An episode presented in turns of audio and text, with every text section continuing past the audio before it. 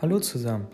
Und jetzt sind wir auch bei der zweiten Folge, und zwar die Unterschiede zwischen Essen allgemein in China und Deutschland. Da ich aus China komme, esse ich zu Hause eher chinesisch, aber für mich sind die deutschen Essen auch nicht schlecht. Zuerst fangen wir mit Besteck an.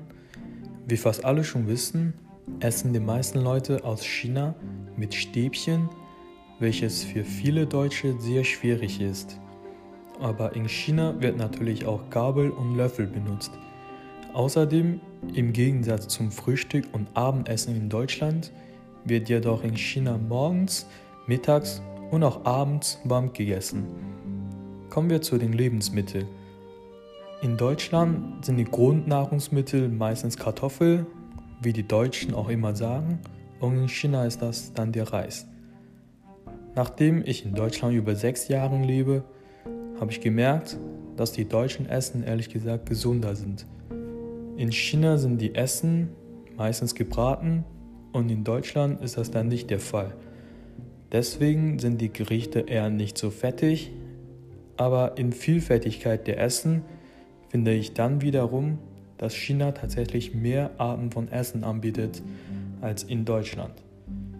Das liegt daran, dass in China mehr Provinzen haben als Deutschland und die verschiedenen Provinzen haben auch verschiedene Traditionen sozusagen. Deswegen sind dann auch mehr Arten von Essen entstanden, weil es halt viele Arten von traditionell Essen gibt.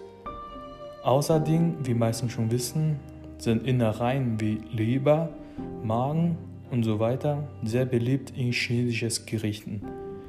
Es sind viele Gerichte, die daraus entstanden sind.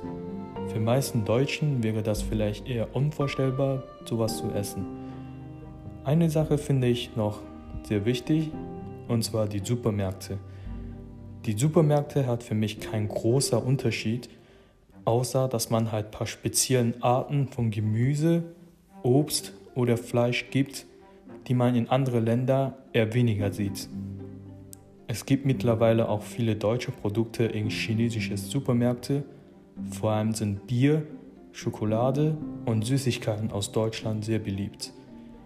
Andersrum kann man auch viele asiatische Lebensmittel in Deutschland kaufen.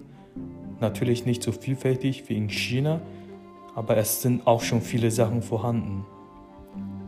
Das sind so ein paar Fakten über die Esskultur.